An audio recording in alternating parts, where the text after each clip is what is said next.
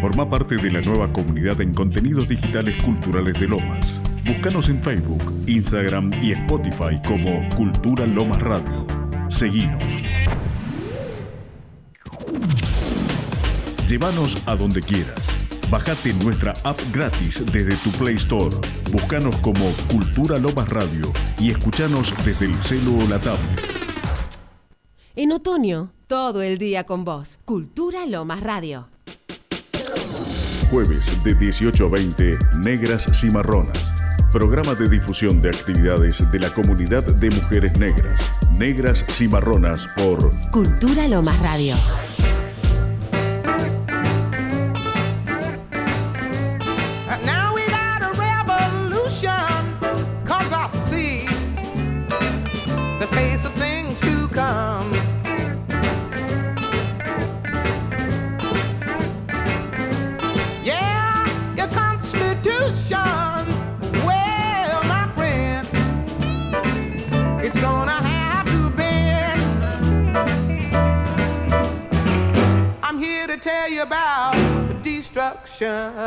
Of all the evil that will have to end.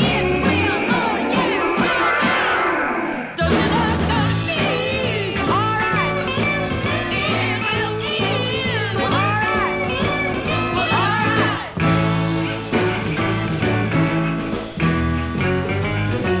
All right. Hola, buenas tardes.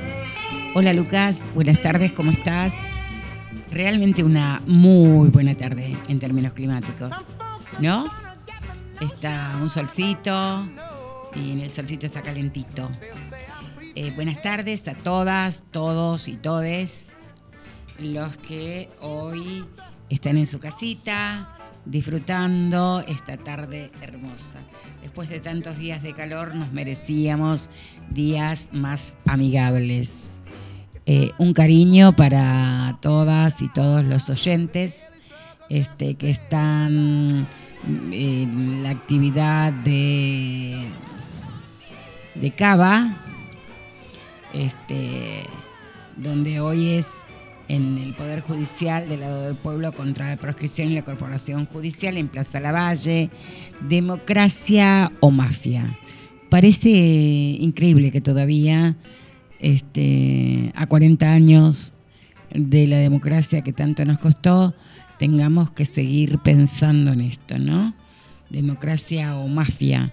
Días pasados, estas mujeres que no sabemos qué nombres podemos ponerle, no queremos ser muy parecidas a ellas.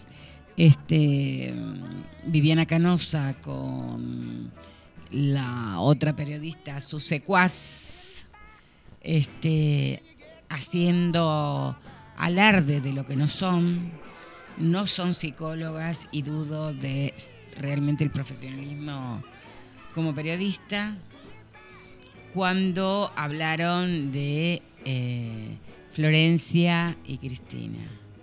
¿Sí? Eh, menos mal que nosotras como negras, como afros, siempre estamos pensando en que buscamos las palabras que nos nombren, que nombren otras personas, siempre de modo amoroso y con respeto, ¿no? Este, es tremendo eh, pensar eh, que la impunidad que se tiene frente a un micrófono para decir cualquier cosa de parte de nadie, ¿no? Va, de parte de nadie no, de parte de justamente los intereses a los que representan estas dos mercenarias. Realmente vergonzoso, de todos los puntos de vista. Este, por supuesto que claro, ellas son antiderechos. Por suerte no son tan hipócritas de llamarse feministas. Por suerte. Eh, y como no queremos hablar solo de todas esas cosas que son tremendas, que son las realidades que nos atraviesan, eh, vamos a decir que hoy es un nuevo aniversario de la muerte de Eduardo Galeano, un gran escritor, gran poeta, un intelectual nuestro de Latinoamérica, uruguayo, este, que además hoy es el Día Internacional del Beso. Realmente mucha gente se ríe cuando hablamos de que es el Día Internacional del Beso. Eh, y él ha escrito bastantes cosas acerca de estas cuestiones, ¿no? Besos, bellos, bisú, kiss, bachi, siuman, una de las tantas formas de decir besos en todos los idiomas y con todas las lenguas, ya que cuando nos besamos conocemos otras lenguas. La iglesia dice, el cuerpo es una culpa. La ciencia dice, el cuerpo es una máquina. La publicidad dice, el cuerpo es un negocio. El cuerpo dice, yo soy la fiesta. Nuestro querido Eduardo Galeano nos dejaba esto que realmente maravilloso. Y se fue justo el día de los besos. ¿Será para volver siempre en cada uno de los besos? Entonces tenemos la excusa justa y necesaria para besar, para que nos besen, para besarnos en todos los rincones. ¿Con qué música lo acompañamos, Lucas? ¿Qué te parece?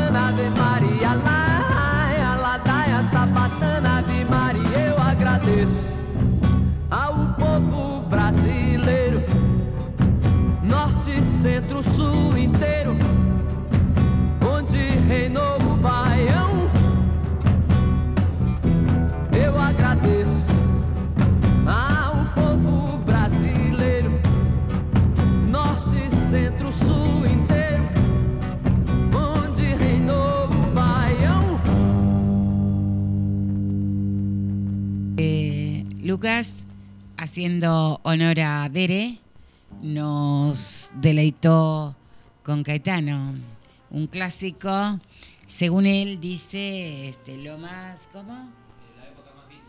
La época más Beatle de Caetano. Eh, la verdad que un tema precioso, un clásico para pasar justamente el Día Internacional de los Besos. Estamos esperando a Yael Bonga que dice que ya está llegando. Y mientras vamos con algunos avisitos parroquiales, este, ahora en mayo eh, llega al país eh, para la Feria Internacional del Libro una de nuestras teóricas negras latinoamericana, este, que es Esther Pineda, una afro-venezolana, este, de quien yo gusto leer bastante su poesía. Este, y el 6 de mayo estará eh, presente en la Feria del Libro. Así que allá estaremos viendo si la podemos invitar o por lo menos hacer algún tipo de enroque con ella. Eh, este fin de semana también está la fiesta antirracista en Cava. La verdad que este, bien vale la alegría ir con un montón de DJs, músicos, músicas este, afro, una fiesta afrocentrada.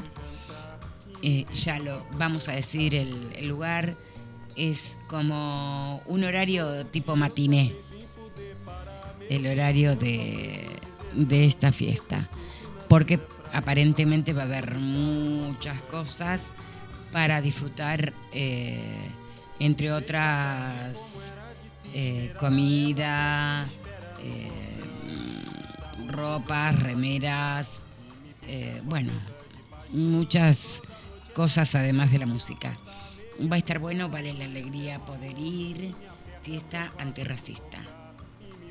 Ya digo quiénes van. Es el primer festival antirracista de Cava por reconocimiento, justicia y desarrollo y es el sábado desde las 15 horas en Boedo 830 en Cava. Este, con música en vivo. En la calle va a ser, este, va a haber muchísimas propuestas. O sea, si estás en Cava, vale la alegría que te llegues ahí a esta fiesta afrocentrada. Eh, en unos momentitos llega acá Shell Bonga. Estamos también por llamar a, a Berenice, nuestra querida compañera, que se ha tomado unos días. O sea que hoy de todos modos la vamos a tener por teléfono este, y aún con la música que ella nos recomienda. Vamos con el temita de Alfa.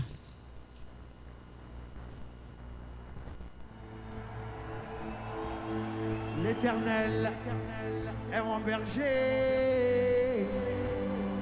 Je ne manquerai de rien. Il me fait reposer dans de verts pâturages.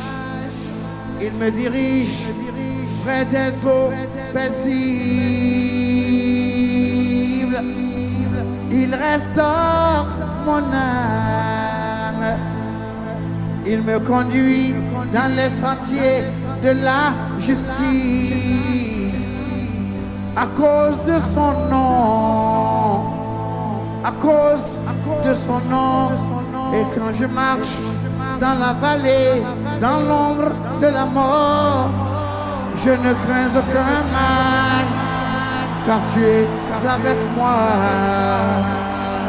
Je ne crains aucun mal, car vous êtes avec moi.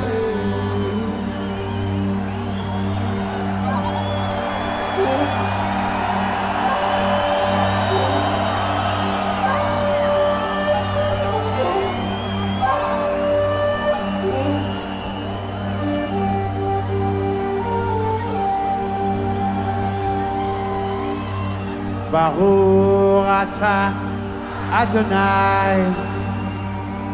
Baruch, Baruch Shema. Baruch Abba Yerushalayim.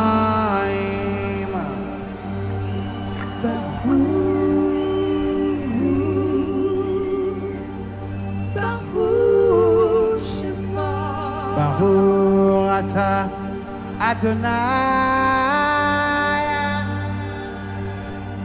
Baruch, Baruch Shema, Baruch Abba Yerushalayim.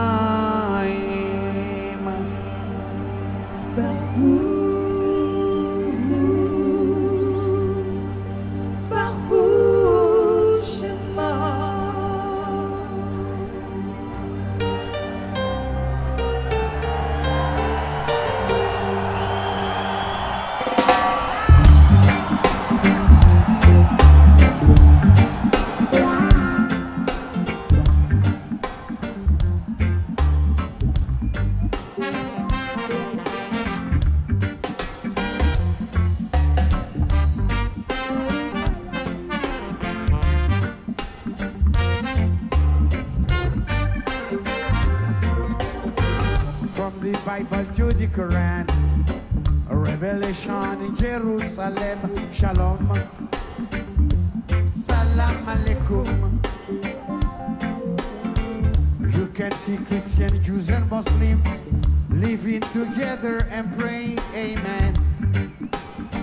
Let's give thanks and praises. Baruch Adonai.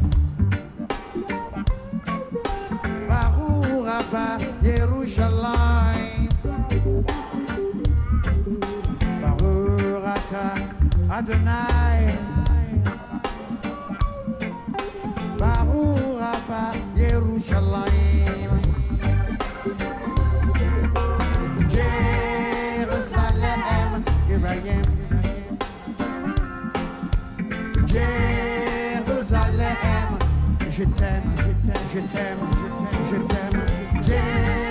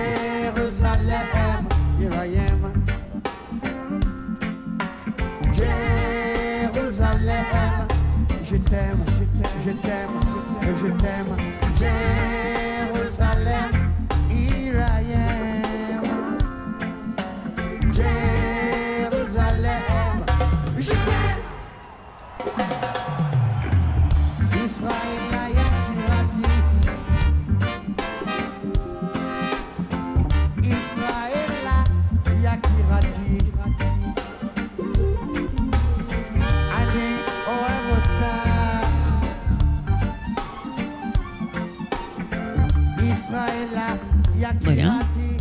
Eh, llegó nuestra visita. Esperado. Este, Yael Bonga Martínez, un compañero, amigo, hermano, eh, del cual no sé mucho. Es Sé verdad, poco. Nos cruzamos hace rato, siempre disfrutamos mucho de, de nuestra compañía mutuamente, pero nos falta conocernos y en Así estas es. oportunidades es como que salta la ficha, ¿no? Y ahora eh, justamente voy a hacer pública. Vamos a hacerlo en público. sí. Así es. ¿Vos también sos uruguayo, como tu, tu padre? No, no, yo soy argentino. Eh, en la década del 80 vino toda mi familia paterna y se puede decir que del lado de la familia paterna, digamos, soy el primer argentino de la familia. Después, eh, todos mis, hermanos, mis, mis primos, mis primas, nacieron todos de este lado del charco. Así que justo... Tu hermana es uruguaya. No, es argentina también, es menor que yo. Ah, es menor que vos. Dos años menor que yo. Ah, mira. Así que sí, eh, es argentina. Pero bueno, tenemos, tenemos gran parte de nuestra identidad cultural que viene de allá también, ¿no? El Claro. candombe eh, corre por las venas y, y es algo que, que nos marca también, así que esa bandera súper presente. Absolutamente. Y, y también sos como yo, afroindígena. Tu mamá es descendiente de originarios, ¿o no? Sí, sí, Tengo totalmente. mala data. No, así es. Mirá, me sorprende, es una data que yo no te había pasado. Eh, Pero lo sé por tu hermana. Ah, claro, ustedes tienen un vínculo ahí, me había olvidado. Ahí, Claro. Ahora lo estoy trayendo a la conciencia. Eh, mi bisabuela nació en el Maitén, en una, eh, en una comunidad mapuche. Eh, así que te podrás imaginar que sí, que, que hay, una, hay una línea directa ahí. Eh, de hecho, mi, eh, mi hermana se llama Liwen, Liwen Suyai, por, eh, justamente haciendo, o sea, honrando esta ancestralidad, ¿no? Mi- tengo una prima que se llama Elaine Amancay, otra Luana Inti, mi sobrino Pehuen. Claro, hacen honor a esos, a esa ancestralidad originaria. Pero vos la destacás poco, ¿o no? Es verdad, es verdad. Vos sabés que no, no Yo la a he vos si te miro por el recorrido, Sí. te veo negro, siempre negro. O Vos sea, sabés no. que, que yo también me lo he cuestionado y hasta me he dicho, me miraba al espejo y decía, ¿por qué? ¿No? Porque es como que eh, nuestras, nuestras identidades de latinos son súper complejas y está bueno como, como indagar, construirse de una, o sea, considerando todas esas afluencias que tenemos, ¿no? Sin embargo, yo es cierto que yo me he centrado en mi ancestralidad afro y creo que tiene que ver con dos factores. Uno, influencia de mi padre, que siempre estuvo como remarcándomelo, enseñándome, trayéndomelo a la conciencia eh, y un poco pasándome la antorcha de algo de ahí, de una eh, de un legado familiar, ¿no? Y por otro lado, creo que también tiene que ver con que es lo que la sociedad me devuelve.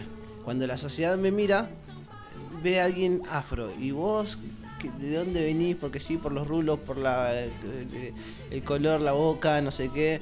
Eh, entonces es como que la sociedad siempre me devolvió que soy afro. A pesar de que tengo otras eh, otros orígenes en la familia no tengo mi, mi abuela materna por ejemplo aunque no lo creas rubia de ojos verdes española eh, nacida allá eh, así que sí, yo también me lo he cuestionado, esto que vos me estás resaltando, y, creo que tiene que ver con estos dos motivos que te mencionaba. Pero igual hay toda una cuestión, o a mí me parece. En el movimiento afro, eh, inicialmente con las primeras personas en esta etapa de lucha, este, en general, eh, o sos negro o sos negro. Sí, ¿sí? Inclusive hay como una cuestión endorracista entre nosotros, etcétera, etcétera. Este, pero es o sos negro o sos negro, como que no había medias tintas. Yo creo que en los últimos tiempos eh, hay como una apertura a esas otras identidades que habitan en cada uno y cada una de nosotras, que me parece que es auspiciosa, muy auspiciosa. Igual no lo digo desde un lugar de juzgamiento, muy por el contrario, porque tampoco es tan fácil ni ha sido tan fácil pararte y decir soy negro. es cierto. Es O cierto, sea, sí, sí. No lo digo desde ese lugar, por favor, sino digo con este esta cosa de el aprendizaje que significa poder ampliar la mirada y además eh, para mí como una cosa de sanación, si querés, sanar algunas cuestiones, ¿no? Sí, Este, porque sí, sos negro, sos negro, pero también sos originario. Yo me acuerdo cuando empecé a meterme fuerte en el movimiento, que yo siempre me presenté como afro indígena, afro guaraní, eh, más de uno se me reía en la cara. claro. Claro, eh, estabas adelantada a la época, me parece, porque ahora es algo que está más aceptado. Escuché un montón ahora que dice Sí, que son sí. afroindígenas. Pero yo me acuerdo ahí en el movimiento afro algunas veces, no, me daban con un hacha más de una. Este, pero yo insistía. bueno, bien haciendo punta Gladys. Este, porque me parece que es maravilloso. Pero esto que vos decís también, en todas las familias me parece que ocurre quien se asienta más en una identidad que en otra. Si estuviera acá mi hermana, mi hermana te dice que ella se siente más originaria. Ella tiene más afinidad con la identidad de mi abuela, que era guaraní. Sí, sí, ¿sí? totalmente. Entonces ella dice, no, la negra es ella. Claro. ¿sí? Este, digo, tiene que ver con un montón de también cuestiones subjetivas, ¿no? La identidad es una construcción subjetiva en cada quien, ¿no? Y yo veo que con los años también el movimiento va evolucionando mucho en cuestiones conceptuales, en cuestiones estratégicas. Eh, en una charla que hemos tenido hace meses nosotros, eh, yo te comentaba y te confesaba también que, que para, para desarrollarme en el campo del activismo afro muchas veces espivo hacia el feminismo, que me parece que es un, un movimiento que si bien tiene muchísimos años, en estos últimos años dejó mucha escuela, ganó tanta visibilidad que no hay quien no lo haya observado para valorarlo, para juzgarlo, para lo que sea, pero no Está. está súper presente. Entonces, realmente, eh, en, estos últimos años he mirado mucho hacia el feminismo como para también ver las cosas desde, desde el que tiene que revisarse, ¿no? Porque si siempre lo miro en, en- a ver, cuando cuando uno se pone en el lugar de quien sufre la opresión, tiene una óptica.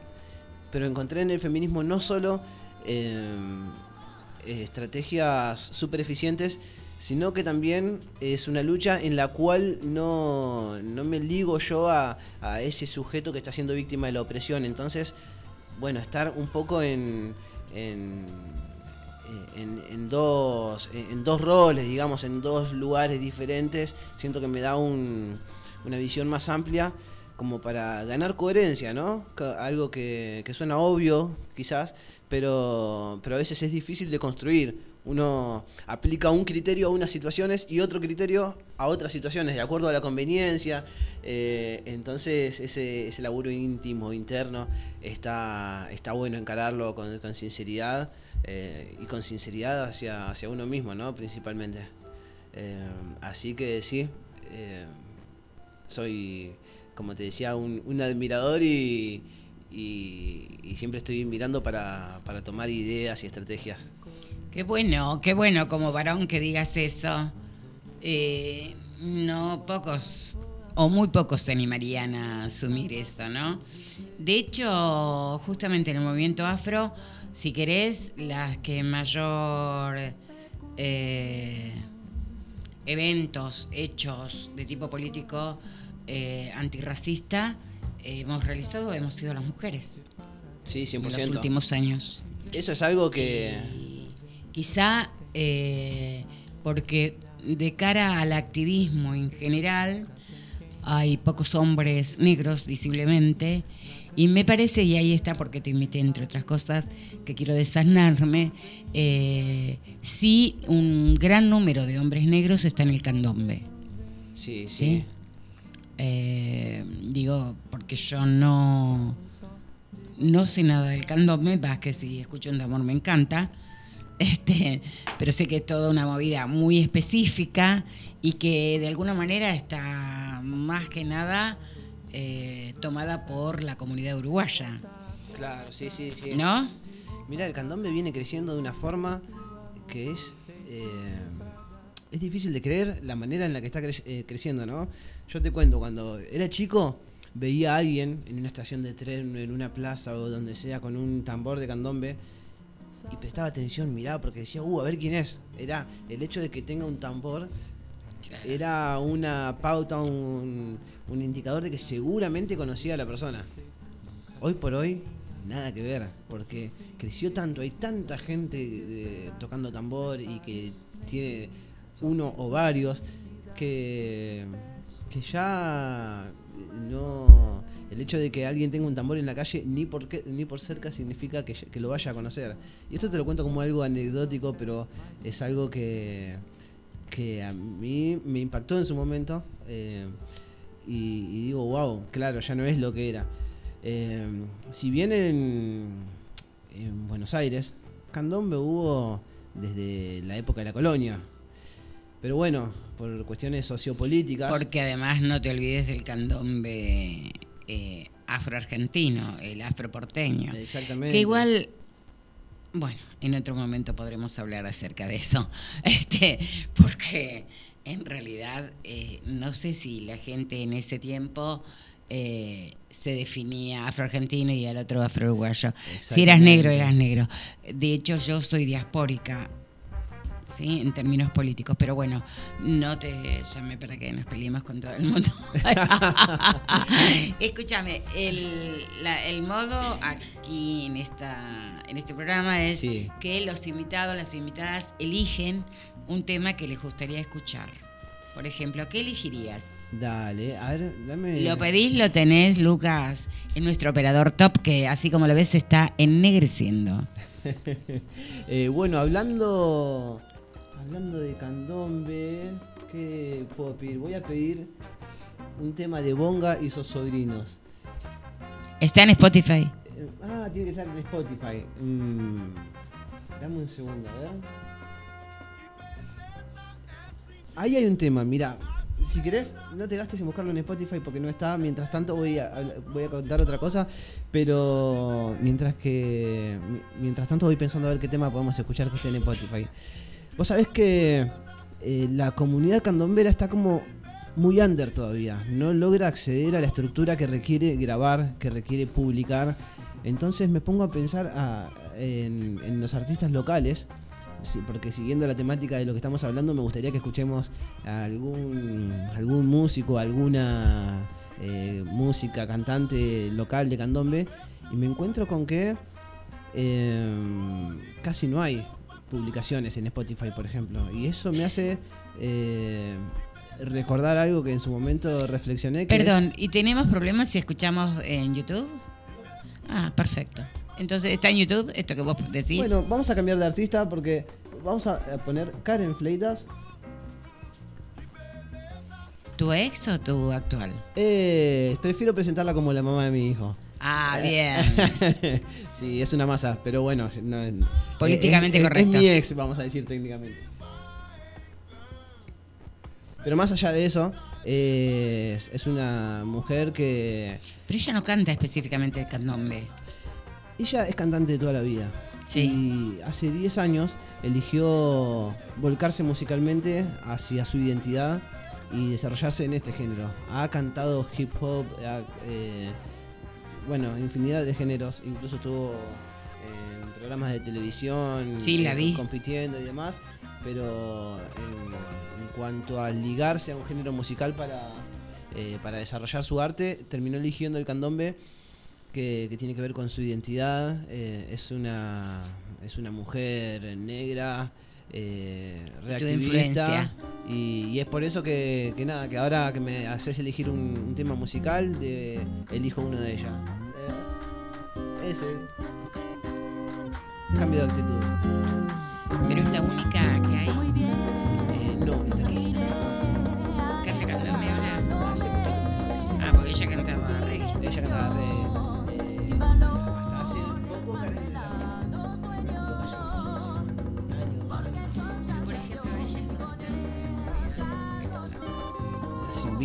Hay. No, no las invitan, no.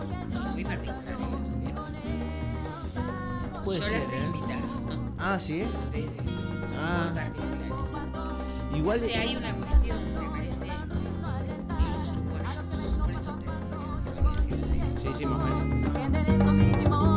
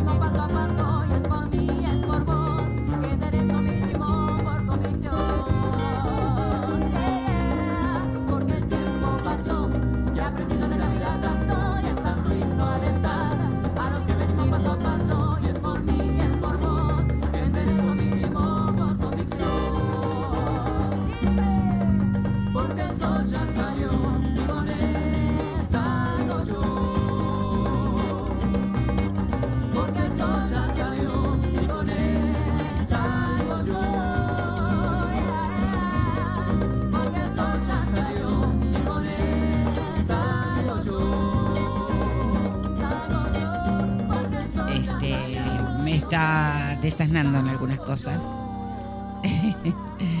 y eh, la vamos a llamar a Dere, Derenis Corti, eh, mi compañera de siempre en la radio, que la extraño, que espero que se mejore pronto y regrese. Y este influenza, influenció mucho en Lucas. De hecho, puso Lucas Caetano por, por vos, Bere. Mirá el tipo. Me dijo, este sí, porque Bere, dije, te influencia. Y él reconoció que sí, ¿eh? Ojo. Este, no se puso colorado porque ahora ya está más oscurito, ¿eh? Está ennegreciéndose. Y es el segundo año que nos soporta. Ahí te estoy llamando, Veré.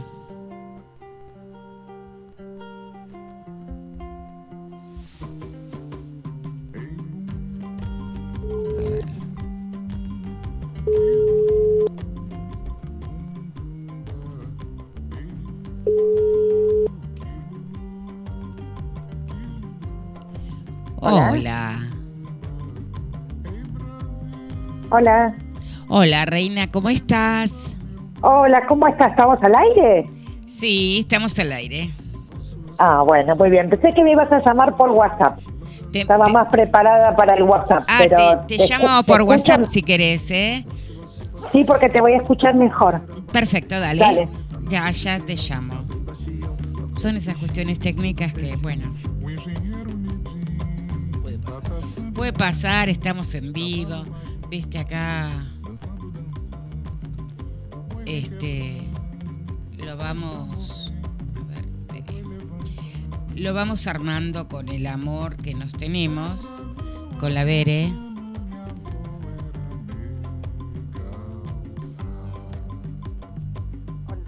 Buenas tardes, Berenice Corti. Hola, Clau. Ahora sí te escucho mejor. Ah, perfecto. Acá estamos con Yael. Este, Hola, Bonga. Yael. Buenas, ¿cómo estás, Berenice? ¿Cómo estás? ¿Cómo estás? Hola, Lu- Luqui. Gracias por el Caetano. No sé si se me. Ah, ahí está. hola, Sale Bere. todo.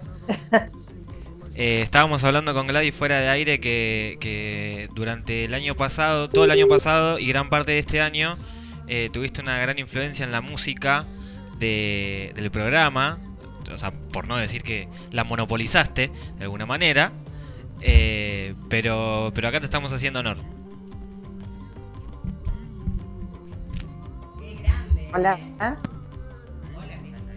¿Escuchás? Ahora sí, sí, ahora sí, porque se había cortado. Ah, bueno, eh, sería cuando Lucas te estaba tirando flores.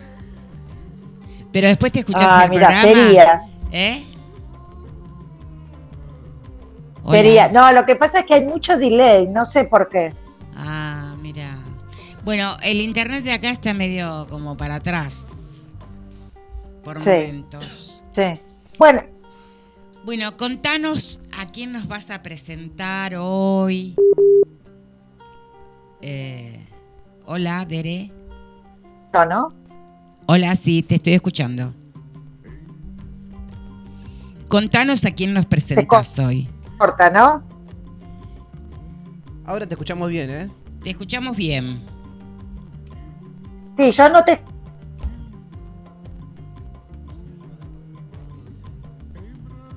No, porque ella no nos escucha bien, dice por línea. ¿Me escuchás? No, no escucha. Yo no la escucho a ella. A ver si pongo otra vez. Hola, Veré. ¿Estás entre nosotros? Mira, yo escucho muy mal, se, se entrecorta todo. ¿Querés que probemos en un rato? Dale, ¿eh? vos decís por qué, por tu línea o por la de acá. Ahora te escuchamos No, bien. no sé, porque yo no. Ahora sí, sí. Sí, sí, dale, porque se contanos a cortaba todo, yo no te escuchaba a vos. Bueno, lo que, lo que le quería contar, tanto este programa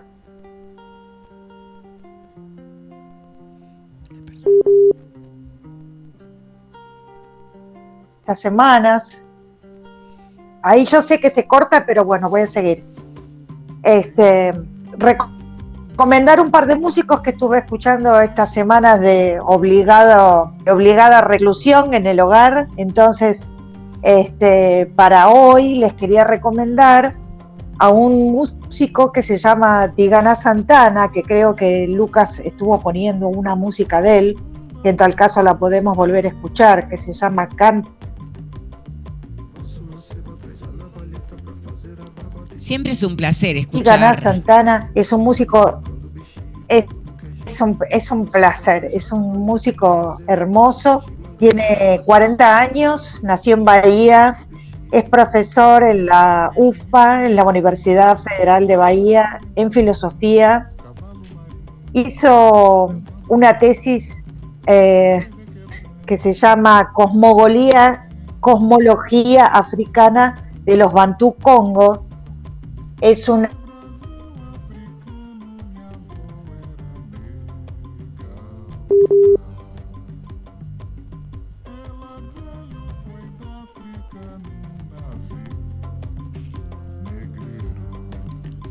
Te perdimos. Ahí ¿Me está. escuchás, Gladys? Sí, te escucho. Se va y viene, ¿viste? Sí. Este, bueno, me interesa mucho, me interesa mucho este artista porque además de ser eh, guitarrista, eh, poeta, filósofo, eh, conjuga todas estas disciplinas en la música, eh, eh, incorporando muy bien e integrando muy bien uno de los principios eh, de la cosmovisión y de la cosmogolía, cosmología africana, que es justamente la integración de los elementos y no que anden por separado, ¿no? Entonces uno escucha la, escucha la música de él y es como si también estuviera escuchando a un filósofo hablar y a un poeta toda la vez, ¿no? Y a su vez lo que él hace eh, eh, tiene también una, una mirada política eh, del momento contemporáneo. Entonces, este tema que estábamos escuchando, Canto para Tabaque, es un single que él sacó en el año 2021, cuando se cumplieron 110 años del nacimiento del político revolucionario Carlos Marighella, brasileño que vivió entre 1911 y 1969, eh, que también era poeta. Y esta música habla justamente, retoma el- un, un poema de este político revolucionario tan conocido de Brasil. Yo no sé si se llegó a escuchar el, el tema eh, completo, no sé si lo querés poner ahora o lo, Lo ponemos ahora después. porque no lo escuchamos todavía. ¿Sí? Ah, bueno, entonces Esperábamos vamos a que lo escucharlo y cuento un presentes vos. poquitito más. Dale, dale. Dale, gracias. Canto para tabaque.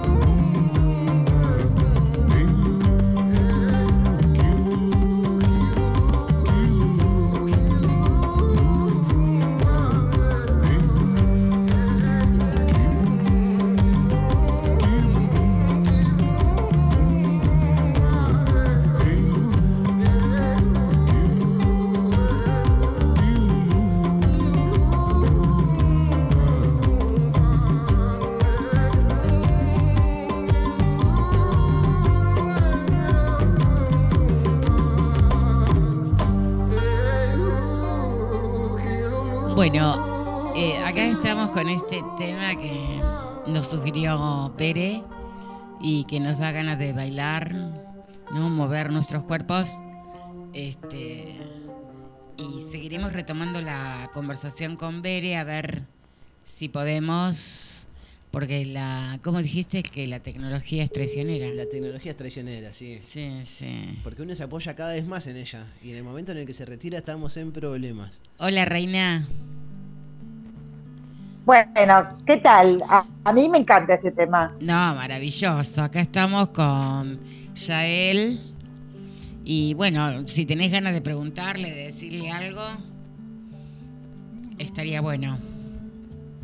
Saludarlo primero. Este, y eh, quería comentar, como para cerrar esto de lo de Tiganá, este, era bueno reforzar esto, ¿no? Que la letra de esta música recupera un poema del, político, el líder revolucionario. Este, en el año 69. Este, y este poema lo que dice algo como esto, quien hizo al Brasil fue el trabajo del negro, de los esclavos, de las esclavas, con banzo, sin banzo.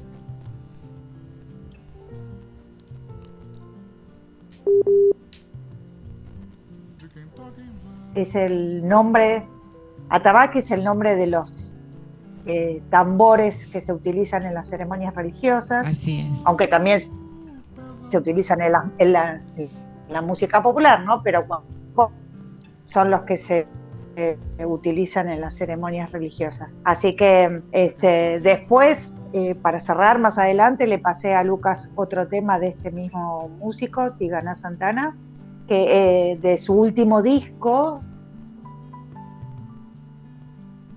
Sí.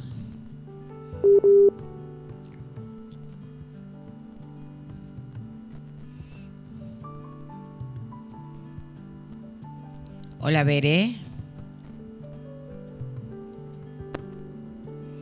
¿Escuchás? Sí, acá estamos. ahí estamos, ¿no? Sí, Sí. porque va y viene, va y viene. Bueno, el último disco es justo de este año, 2023, que se llama Iroko. Y bueno, vamos a escuchar más adelante en algún momento en el programa eh, un tema de este, este disco, que se, el tema se llama Bloco Novo y es a dúo con un pianista de jazz cubano que se llama Omar Sosa. Así que bueno, ya lo presento para que lo... Para que nos lo quede la presentación. Exactamente. Y nada, ya él, bueno, me, me quedé pensando en esto que él decía del, este, de, de que los, los, los músicos y las músicas del candombe están como en el under, ¿no? Sí. Este, con respecto a su, a su propia obra, ¿no? Y que no, y que está poco editada. Este, y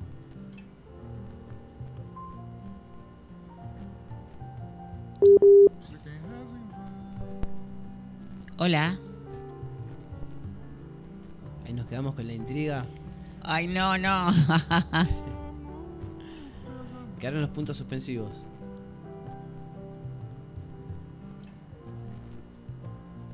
Hola. Se cortó. Me hizo acordar cuando mirábamos las series en, en los canales de Ari que decía Chubí Continued.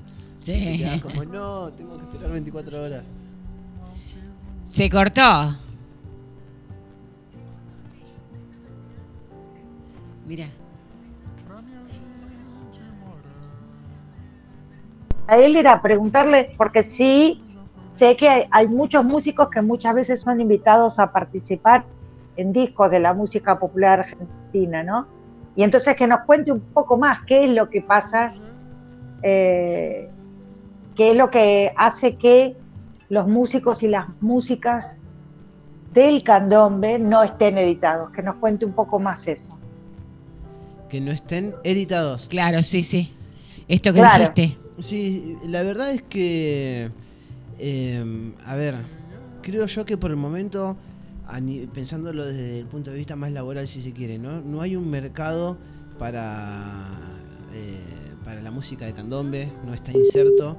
Entonces, esto hace que, que los y las artistas laburen sin recursos y, siempre en el ámbito eh, de, de la precariedad, si se quiere, ¿no? Porque eh, hacen falta plataformas y cuando hablo de plataformas hablo justamente de, de- estudios de grabación, o sea, masterizar es súper caro, eh, poder publicar, eh, el acceso a, la formación incluso para, para atravesar todos estos procesos porque hay eh, caminos legales también para, para poder recibir el, el- el dinero de, de las autorías, ¿no? Entonces, lo que hay por delante es un camino justamente de, de incorporación a, a- a toda esta formalidad para, para que la comunidad eh, que, Debería da- encontrarse algún mecenas, algún empresario que le interese algún proyecto. Podría llegar a ser, pero bueno, en los últimos en los últimos años la música no no es como antes, ¿no? Como que en el 2000, en el siglo XX, digamos, te descubría un productor, te producía, te lanzaba la fama. Hoy por hoy los músicos tienen que ser mucho más autogestivos y hacerse de un montón de herramientas que, que, se ligan a la producción musical, pero que no tienen que ver con esto de hacer música, ¿no? Hay que entender de redes sociales, de fotografía, de, y de un montón de cuestiones técnicas que, que no te las soluciona un productor como antes. Entonces, me parece que, que la formación, de, el acceso a la formación, a, o, o a recursos como que, que están ligados a, a grabar y publicar, como hablábamos antes, van a, a destrabar esta rueda. Y en cuanto la sociedad en general empieza a descubrir la belleza de la música de candombe, esa, esa rueda no la frena nadie. Hay una comunidad cada vez más grande que, que toca candombe, que baila candombe, que lo vive y que también consume su música. Eso viene creciendo a un paso eh, que a un paso bastante acelerado, sí, pero bueno, todavía no. Los artistas ni cerca pueden vivir de eso, ¿no? Eh, es un es, un camino que de a poquito se viene abriendo, el de eh, que de construir un público interesado en la temática, pero el de formalizar las publicaciones y que tengan un, un- una calidad publicable viene viene lento y capaz que es un, un buen punto, un buen desafío, me parece un- es un desafío interesante, sobre todo para los que gestionamos. Eh, y estamos eh, en, en servicio de la- del desarrollo de la cultura afro. Mira que eh, veo que hay mucha incorporación de gente blanca Sí, dentro sí. del candombe, ¿no? O sea que 100%. Ya no hay solo la hegemonía de personas negras ejecutando los tambores ni, eh, ni bailando. Sí, así es. A- ahora, yo lo que veo que el rol de las mujeres, como hace unos momentos hablábamos, eh, más que nada estaba en el baile, ahora hay como una camada nueva de mujeres tocando. Mirá, hay en los últimos años cambios sociales re grandes. Y el candombe no escapa a esos cambios sociales, ¿no? Es una expresión cultural que claramente se ve afectada por todo lo que pasa en la sociedad. Y sí, es cierto que cuando yo era chico, yo tengo 36 años. Eh, tengo, o sea que no hace tanto que... Tengo 36 años y 364 días. Esto significa que mañana, 14 de abril, es mi cumpleaños. Mira, viniste- con razón no quisiste traer tu instrumento para que te celebremos. Mira, en las vísperas. Eh, y cuando yo era chico, eh, es cierto que había una gran mayoría de personas afro, personas negras tocando el tambor. Y yo no recuerdo mujeres tocando el tambor. Así nomás lo digo. O sea, no voy a decir que no había. Yo no recuerdo. Eh, y esto es evidente que cambió radicalmente. Hay bateas completas de mujeres. Pero sin la necesidad de, ir a una, a una bateada de mujeres. eh, en las comparsas es lo más normal que hayan mujeres tocando. Entonces sí, eh, hay un, un proceso de inclusión, de apertura, súper interesante. Si bien con esto no voy a decir en el candombe no hay machismo, no, no, tampoco me voy a ese extremo, pero creo que se viene avanzando de una manera súper interesante. Hay tensiones, como en todos los ámbitos. Se está dando discusión. Claro, hay tensiones este, con la incorporación de mujeres que por supuesto que disputan esos lugares, que me parece sumamente interesante, porque no somos mejores ni peores, tenemos otras miradas. Y la verdad que si solo se ve una mirada en lo que sea, del arte, lo que fuere, se pierde la riqueza, ¿no? De la amplitud. 100%, pero 100%. Entonces, eh, me parece que las compañeras este, dan esa otra vuelta a tuerca, porque si no, siempre las mujeres que yo veía en el candombe bailando y haciendo de mamá vieja, Sí. Sí, sí, sí, sí, sí, sí. acotadísimo. Bueno, a ver qué otro tema te parece. Ah, vamos al temita que te dejó Bere, que ya dejó la presentación. Un lujo esta me Bere. dejó con ganas de conocer esa, eh, esa obra. Sí.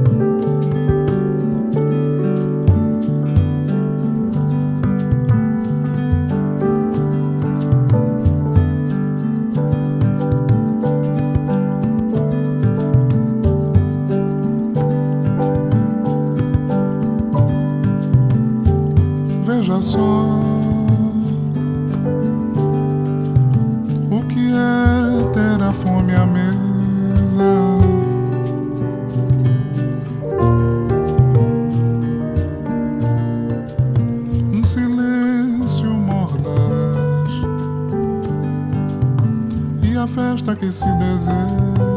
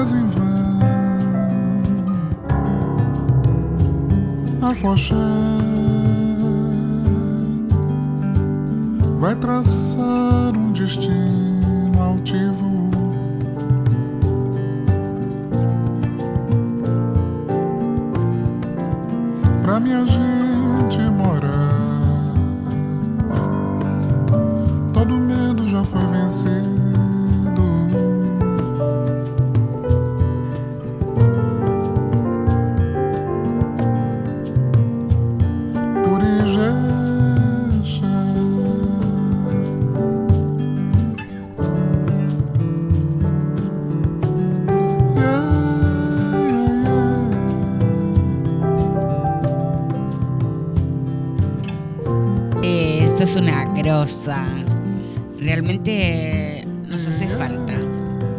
Y hoy la que se hizo la Rabona también fue nuestra corresponsal chascomunense.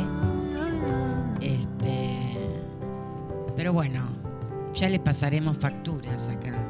Con Lucas estamos bien, ¿no? Esto, mira, hoy es un día medio complejo, ¿no? Porque este se llama Bloco Novo y el músico Tigana Santana. Gracias, Bere, diosa total. Eh, no sé cómo ¿Eh? Ah. foto de él. Eh, lo sube al, al Instagram. Ahora te lo Justo me comparto. dijiste que saque foto y ya salió selfie. ¿Eh? Me dijiste que le saque foto a la agenda Sí, y automáticamente fijás, salió no me selfie. sacás cualquier cosa, ojo, eh, yo me debo a mi pública.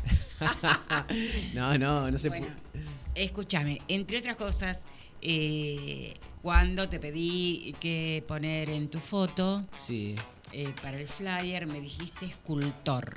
sí. No me dijiste músico. Sí, Así acá es. hicieron el flyer con vos como músico, escultor. ¿Por qué preferís escultor? ¿A qué te referís con eso? Sí, yo eh, en ese momento te pasé como la descripción cultor de cultura afro. Eh, después, en el área de comunicación, evidentemente, eh, creyeron que músico, cultura afro era mejor, así que me lo cambiaron todo. Encima, yo estaba re contento con, con mi autodefinición, que era nueva, que sur- surgió en ese momento, en que vos me preguntaste. Pero bueno, no importa, yo también trabajo, yo trabajo en la gestión pública y sé que las áreas de comunicación son de terror, no sé por qué hacen esas cosas. Eh, Pero acá te deben conocer. eh, yo no he tenido mucho, mucho vínculo con, con la gente de acá de Lomas. Eh, la verdad es que. la verdad es que me- la, la tengo pendiente esa. Pero me, me gustan mucho las cosas que suceden acá. Siempre hay mucha actividad, mucha vida. Cuando entré me llamó la atención la cantidad de gente que entraba al teatro. Eh, no sé si a ver una obra o qué, pero es evidente que el barrio tiene súper presente las actividades de, de acá del, del teatro. Eh, y bueno, eso le- cuando, cuando un espacio le pone vida al barrio, la verdad es que es súper valorable.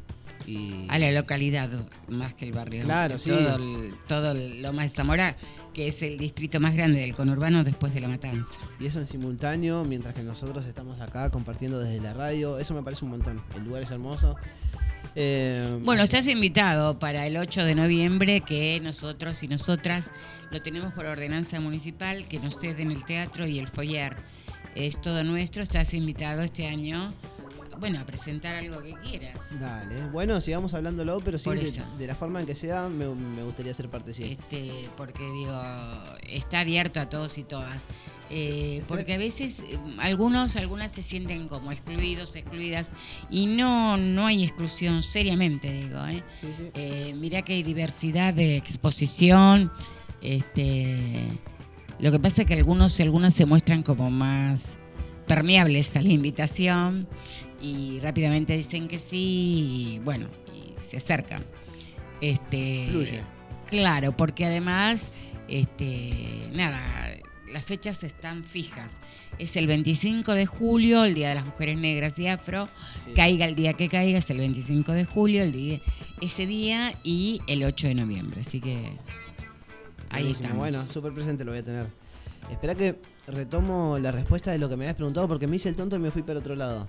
Yo soy un poco de contextualizar mucho y me voy tanto por las ramas que después no puedo volver. O sea, me, me, me enredo en mi propio laberinto. Pero yo no te iba a hacer volver porque estoy reintrigada con eso de cultor. Ahora que existe el GPS, eh, se me solucionó el problema. Eh, bueno, en principio tenía que ver con que no sabía desde qué rol me convocabas, ¿no? Eh, Yo soy, es cierto, soy músico, aparte soy activista afro y eso lo hago desde distintas instituciones y también eh, a nivel laboral soy el coordinador del programa afrocultural del Ministerio de Cultura de la Ciudad de Buenos Aires. Entonces me surgió preguntarte eso, bueno Gladys, me, estás convocando desde de qué rol, como para un poco saber de qué te interesaba hablar a vos y vos me dejaste como el campo abierto. Eh, vení y hablemos. Y eso me pareció súper interesante. Y esto, esta descripción de cultura afro eh, de alguna manera me sirvió para condensar estos distintos roles, ¿no? Porque desde cada uno de estos roles, desde los cuales yo podía hablar, siento que lo que hago es cultivar la cultura afro. ¿Sí? Cuando hablo de cultor, es alguien que cultiva. Vos podés cultivar zanahorias, por decir algo así bien random, bien al azar. Y- pero en este caso siento que desde mis distintos roles soy un cultor de cultura afro, porque lo que busco, eh, yo estoy atrás del desarrollo de la cultura afro, ¿sí? Siento que hay distintas formas de, de ¿En qué área del gobierno de la ciudad estás? ¿En qué eh, físicamente y específicamente de quién dependés? ¿De qué ministerio? Yo dependo del eh, yo trabajo en el Ministerio de Cultura de la ciudad, eh, específicamente en la Dirección General de Promoción del Libro, las Bibliotecas y la Cultura. Ahí estoy coordinando un programa que, que tiene este objetivo, el desarrollo, la difusión de la cultura afro, y desde ahí estamos con, con talleres de capoeira, de percusión, de- con distintos niveles, percusión inicial, eh, intermedia, eh, de lutería, hay un taller específico de percusión afro-brasilera y ¿Quién da el de lutería? el de lutería lo da Wesley Yaka, eh, es un compañero de zona oeste que está al frente de, del proyecto Ritmo Interior. Eh, quizás lo conozcas de, de las jornadas federales de la comisión del 8 de noviembre. Él suele, suele participar y bueno, ese es el espacio en que... ¿Estuvo en este que- año? Este año no estuvo, ¿sabes? Este año no estuvo, lo recuerdo en Santiago, lo recuerdo en Salta, quizás... Con ese nombre que es uruguayo. Eh, es brasilero. Ah, Eh, entonces, y cuando hablamos de lutería, ¿de qué estamos hablando en la cultura afro? eh, él se centra en... A ver, la lutería afro es demasiado amplia, ¿no? África, más que un continente, es un universo. Cult- ah, si hablamos de cultura, ¿no? Si hablamos de, si hablamos de geografía, es un continente, sí, estamos de acuerdo. Es más Sí. que un continente. Entra Estados Unidos, China, entra en un montón de otros lugares. Porque a la hora de hablar de política, perdón esta inferencia, Sí, a la hora de hablar de política también hay que pensarla en términos geopolíticos. Estos días justamente estuve con un mapa eh, donde en realidad, perdón, ponen a África como más pequeño que América. eh, porque hay una intencionalidad política, ¿sí? Sí, 100%. Este, y en realidad, ¿eh? Que desde lo simbólico Absolutamente. con esas cuestiones de jerarquía, si se quiere, ¿no? Así es, porque el tamaño tiene como un impacto. Sí, Mira, sí.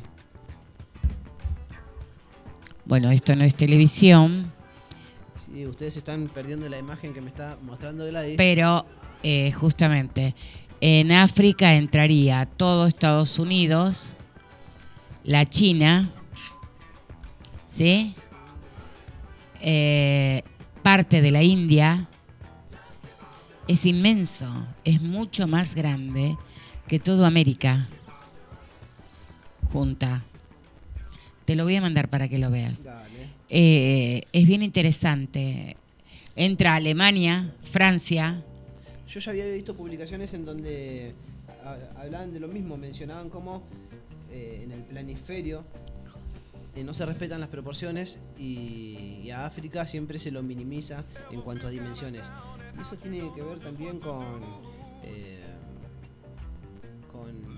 dejar en el subconsciente colectivo esto de que, de que los más... a ver, para no dejar en evidencia que los oprimidos son, somos una inmensa mayoría. Mira, cuando vine de mi viaje, que ha sido un privilegio, mucha gente me preguntó, primero, si había mucha selva. Claro. El olor, ¿Te preguntaron por el olor? sí, el olor del lugar, por las comidas que se ven, porque todo el mundo ve YouTube, ¿viste? Claro, sí. Entonces, ven comidas así que se hacen en la calle y eso tiene un olor particular. La gente, ¿sí? Sí, cómo te acepta. No sé, preguntas tan básicas, eh, porque en el inconsciente, como el racismo es estructural, Sí. epistemológico, ¿no? Eh, tremendo. Está tan naturalizado que la gente ni siquiera es políticamente correcta Claro. para hacerte comentarios. Lo que pasa es que. a ver, ¿Sí? Te pregunta así como si fueran criaturas. Entonces, como dijo una, dice, ustedes nos dicen ignorante a nosotros y nosotras, pero nosotros aprendemos francés, inglés, este, nos subordinan con sus religiones, eh, aprendemos a, a vivir como ustedes viven, etcétera, etcétera. ¿Y ustedes qué aprenden de nosotros? Nada. Totalmente. Perdón. Eh, volvamos a la riqueza de la lutería que estabas por hablar. Sí. Eh, bueno, eh, decíamos que la lutería afro es como demasiado amplia porque cada cultura tiene sus instrumentos y cada instrumento tiene sus particularidades. Entonces, si bien Wesley, que es el- uno de los talleristas del programa afrocultural, lo intenta desde lo teórico hacerlo, encarar el taller de una manera lo más plural posible, lo cierto es que su fuerte son los instrumentos afrobrasileros. Eh, y es una... De todas maneras está bueno. Todos los instrumentos que tienen que ver con la capoeira, seguro. Con capoeira, con samba reggae, con eh, la música más ligada desde sus orígenes al candomblé. Hoy Bere nos hablaba de los atabaques, por ejemplo. Claro, ahí vamos hilando, encontramos eh, puntos ahí de, de confluencia. ¿Y de qué materiales lo hace? ¿De- de- ¿Es accesible para quiénes? ¿Quiénes asisten a todos esos talleres? Sí, está, los talleres son abiertos a toda la comunidad. Lo único que hay que tener es la voluntad de acercarse eh, y, y no quiero con esto me refiero a que no, no hace falta recursos económicos, ¿sí? Son talleres gratuitos, no, no hay requisitos, hay que acercarse. Pero si eh, yo veo un taller de lutería, quiero hacer un instrumento. Claro, y, pero teniendo en cuenta que, que la situación está difícil y, que- y de que así todo, hay, los talleres buscan eh, que- ser accesibles, se- él trabaja con, con materiales, él recicla eh, los materiales para, para hacer los instrumentos. Por ejemplo, usa baldes de pintura, bidones y... Y te digo que los instrumentos, yo soy percusionista también y me asombré con la calidad que consigue en los instrumentos que fabrica con materiales reciclados. Eh, así que con eso estoy súper contento. Maravilloso. Qué bueno. te- o sea, ¿te gusta ese... ¿Cuántos años hace que estás en ese rol? Desde el 2019. Ah, desde, el, mira. desde el 2019 hasta ahora estoy en ese rol. Em, desde el nacimiento del programa Afrocultural de la ciudad, podemos decir. Em, en el 2020, cuando se terminó el mundo, este bebé, podemos decir que, que es el programa Afrocultural, se vio atropellado por la pandemia y el caos social y el congelamiento del presupuesto y demás. Em, y todavía estamos un poco golpeados porque si bien ya salimos de toda esa situación, eh, no se retomó el ritmo de lleno que se traía eh, cuando el proyecto nacía, ¿no? ¿Y no te genera conflicto con esto de que el gobierno de la ciudad cerró el movimiento afrocultural, que vos sos de justamente de ese lugar? Eh, la verdad es que yo, eh, digamos, terminé siendo el, el coordinador del programa afrocultural producto de ese diálogo. Entonces, sí, es un, es un rol que no es sencillo, debo decir, pero, pero justamente lo que, lo que siempre busco aportar es esto del diálogo, esto de, sentarse a, generar una mesa de trabajo y buscando que, que esos, esos roces, que ese conflicto ya de tantos años que existe, se pueda, se pueda abordar desde ahí. Así que sí, es, un, es difícil, es un desafío, pero es un desafío que elijo, digamos. Mira vos, porque bueno, convengamos que el gobierno de la ciudad tiene sus particularidades, este, que bueno, quizá podemos andar en otros momentos. El programa se nos está yendo en términos horarios. Eh, ¿Qué temita quieres escuchar? Em, Sabes que con todo lo que estuvimos charlando me, me quedé candombero. Y no quiero cruzar el charco, quiero seguir desde acá.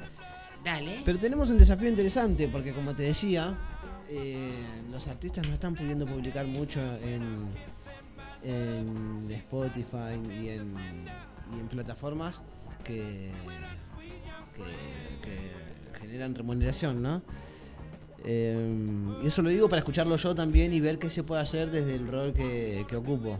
Eh, porque hay plataformas que se pueden aprovechar. Pero bueno, yo te voy a tirar Bonga y sus sobrinos. Y vos me vas a decir si, si salió algo. Yo de caprichoso, porque quiero escuchar eso. Barrio de Once.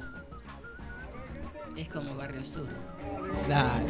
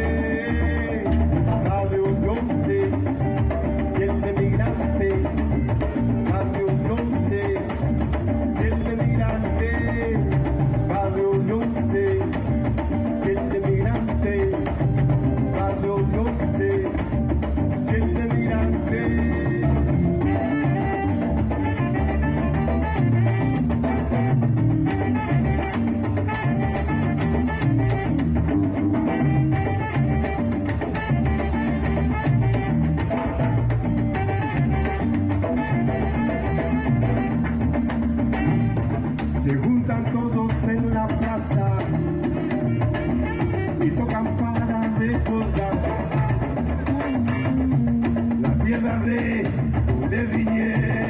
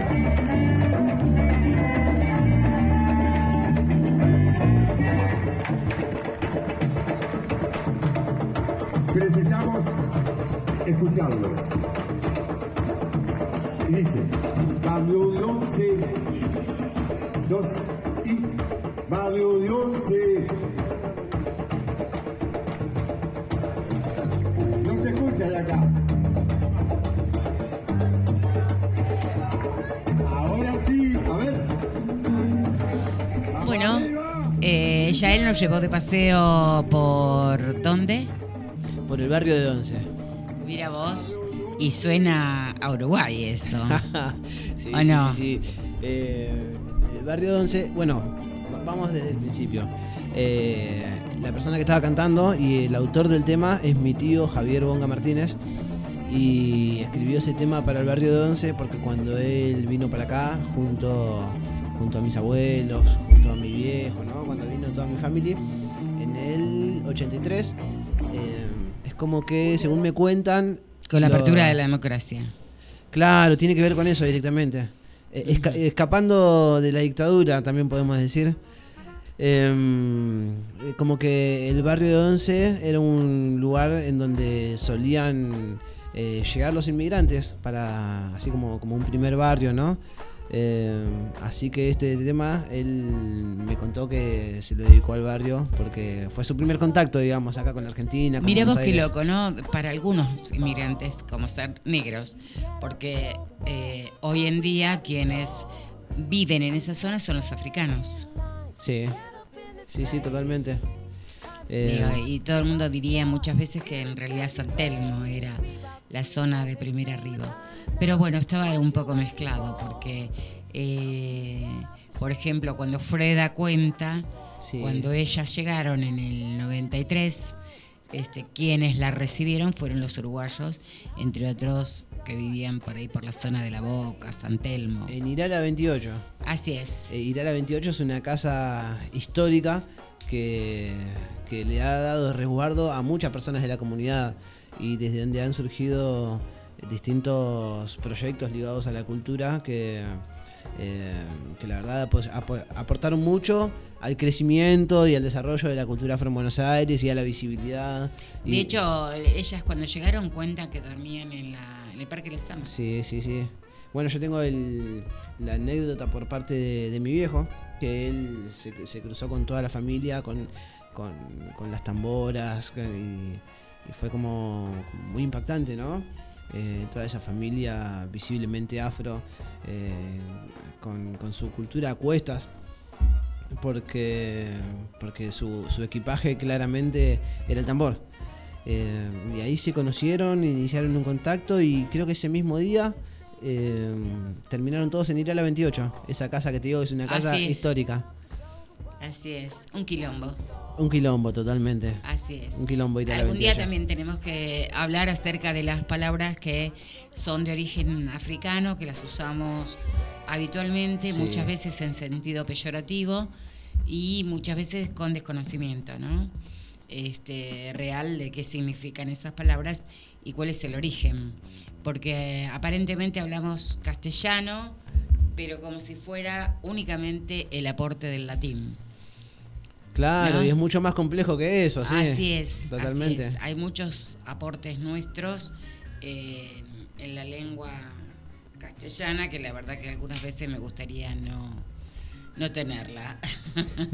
Realmente que condicionada por la RAE, ¿no? Porque viste que hay gente que dice no, porque la RAE admite, la RAE dice que no, la RAE dice que sí. Escúchame, y hablamos de independencia. Y le seguimos dando entidad. A la RAE. Mm. Qué impresión, ¿no? Es un poco raro. Sí, da bastante impresión eso. Bueno, no, no quiero dejarte ir sin que te comprometas que nos vas a ir pasando material de candombe, ya sea de modo presencial y o eh, virtual, no sé, que nos mandes audios Totalmente. este, que se puedan escuchar bien en la radio, por supuesto, ¿no? Puedo mandar, puedo mandar material, sí. Y, y me gustaría volver a visitarte con los instrumentos, porque dije que iba a venir con, con algún tambor, con algún, con algún instrumento y no traje nada. Pero nosotros sabemos que eso es falso, mira. No, pero la verdad es que necesitaba una excusa para volver, porque me sentí, yo ya sabía que me iba a sentir a gusto, me siento a gusto cada vez que nos vemos, Gladys, y no iba a cambiar Te eso porque agradezco. eso no iba a cambiar por el hecho de que estemos al aire, así que... Escúchame, y pero yo he tenido amigos percusionistas que la mesa no te sirve para hacer algunos toques. ¿Vos decís? Sí, sí. A ver. Eh, mm, bueno, vamos a probar co- con, un algo. desafío, claro. Eh, Nos paseas con algún ritmo. Un poquitito, un poquitito. Sí, vamos a África.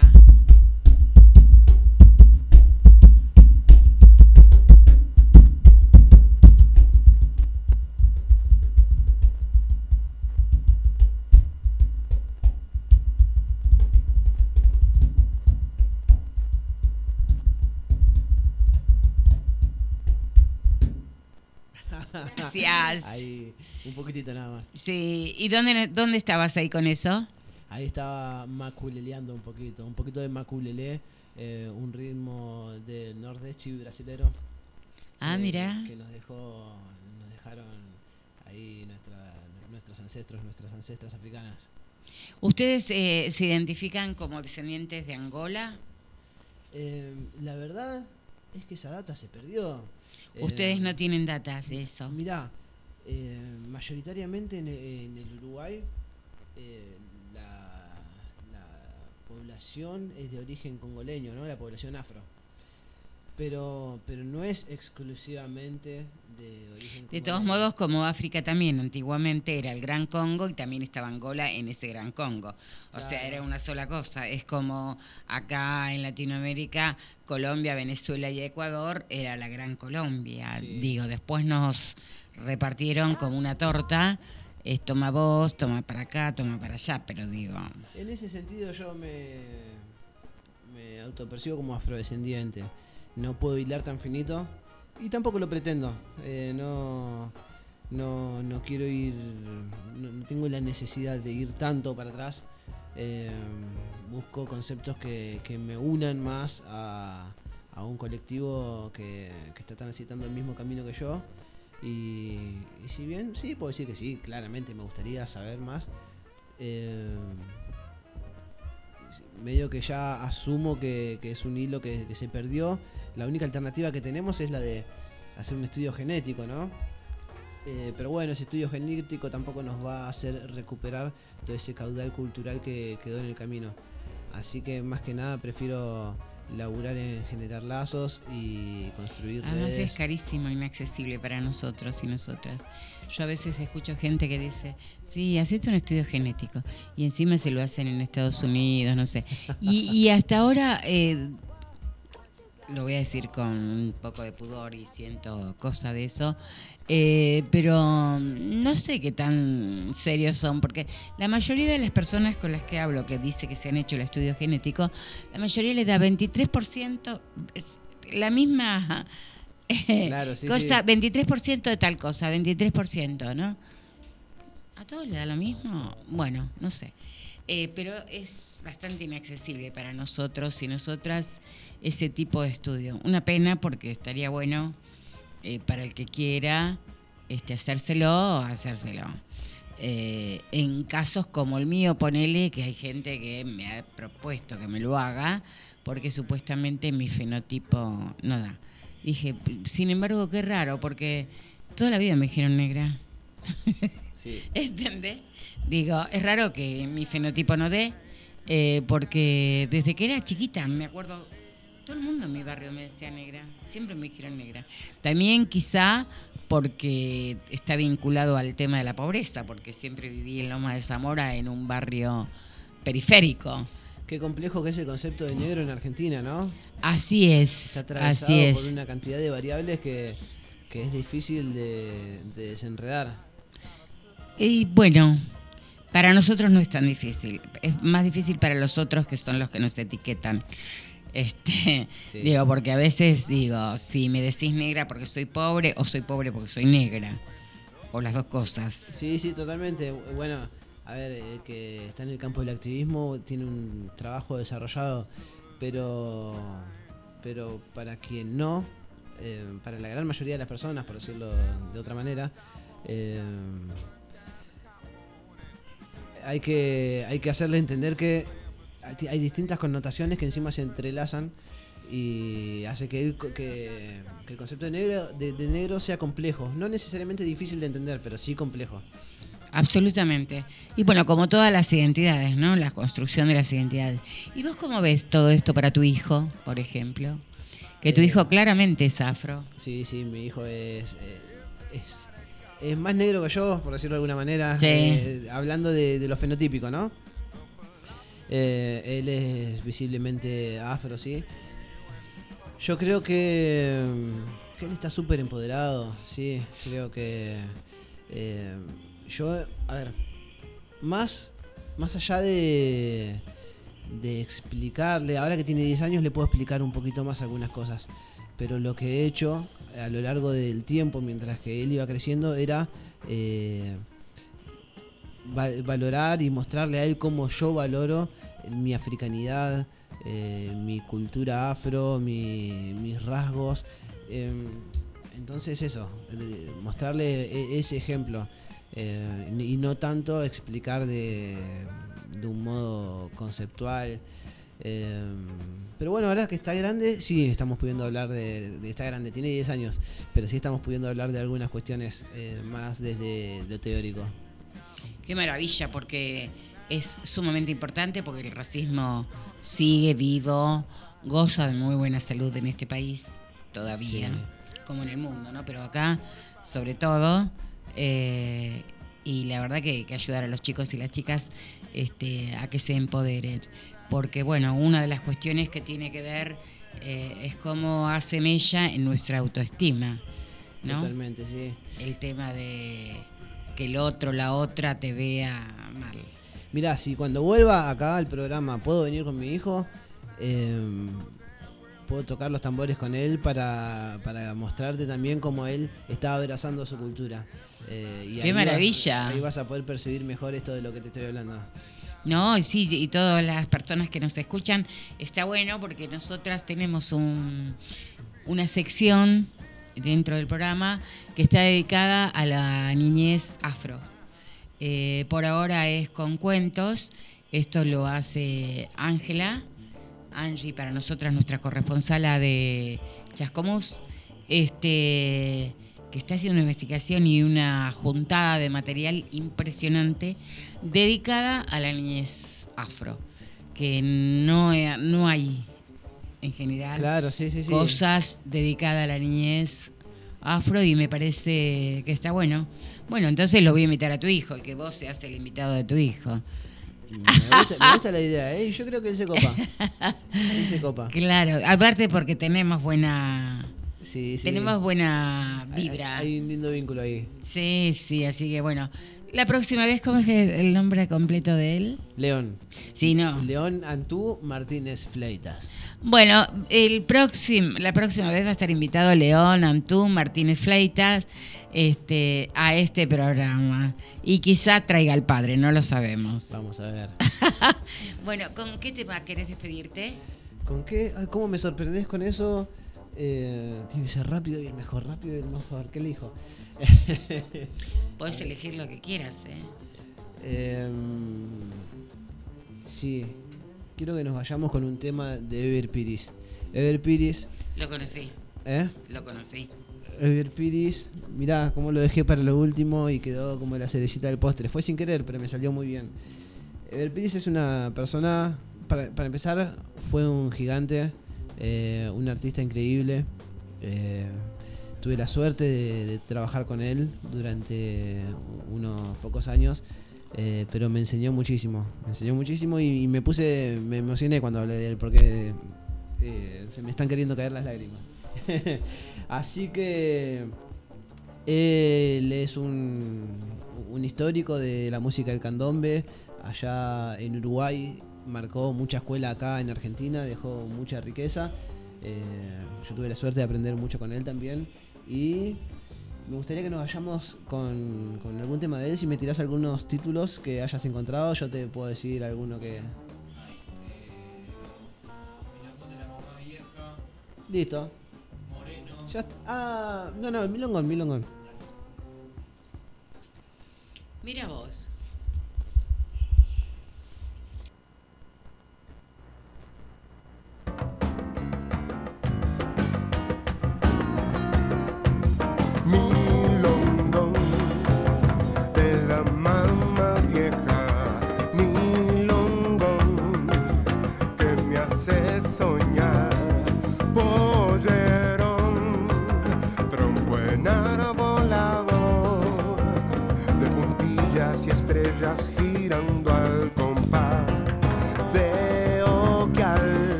abanico.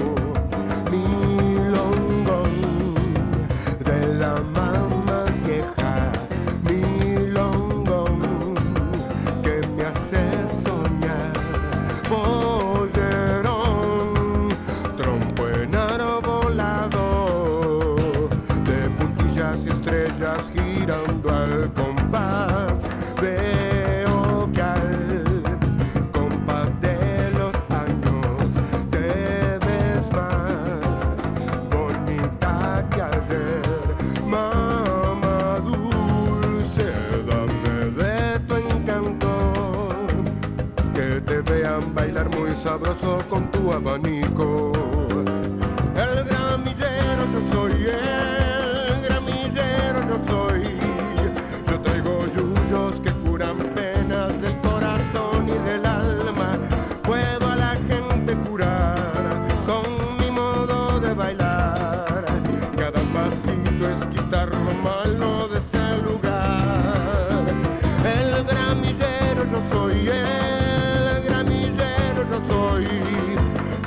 la mamá vieja vino a buscar al candón.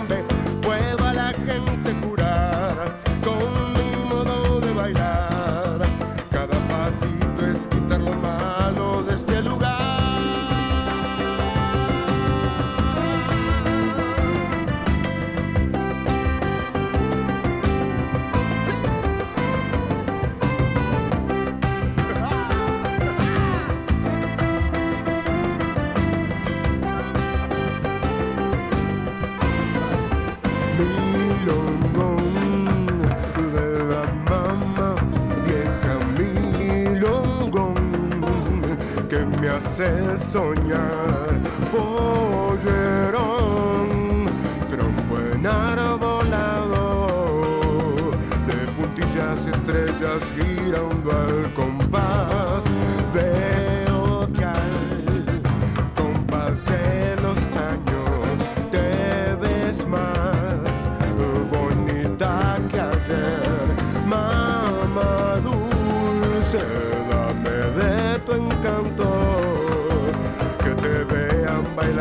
sabroso con tu abanico.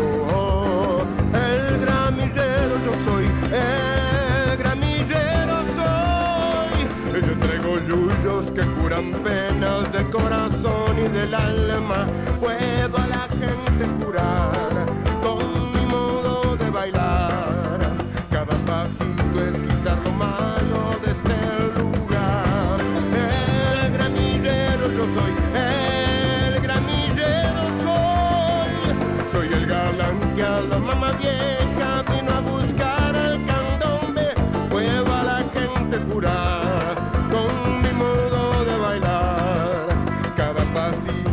Bueno, nos vamos yendo a puro candombe, con un grande del candombe, Ever Piris, este, que bueno, mucho mejor va a hablar ya él de él, este, pero como está un poco emocionado, este, tome la palabra.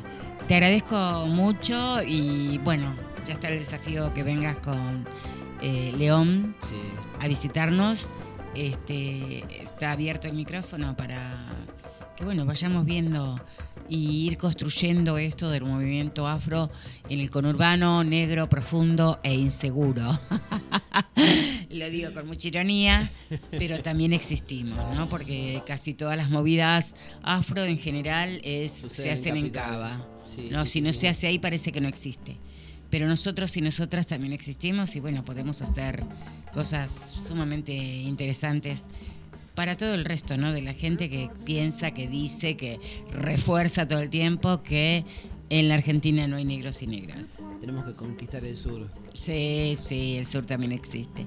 Gracias, muy amable que hayas venido. Lástima un poco tarde, te perdiste, no sé. te cueríamos con Lucas un Pasa- poco. Pasaron cosas. Gracias. Gracias a vos, Lady, y por te la espero. invitación, 100%. Te esperamos nuevamente. Lucas, gracias. Lucas Serafini, nuestro operador top, que si ustedes lo ven por la calle, está más negro que el año pasado. Jueves de 18 a 20, Negras Cimarronas. Programa de difusión de actividades de la comunidad de mujeres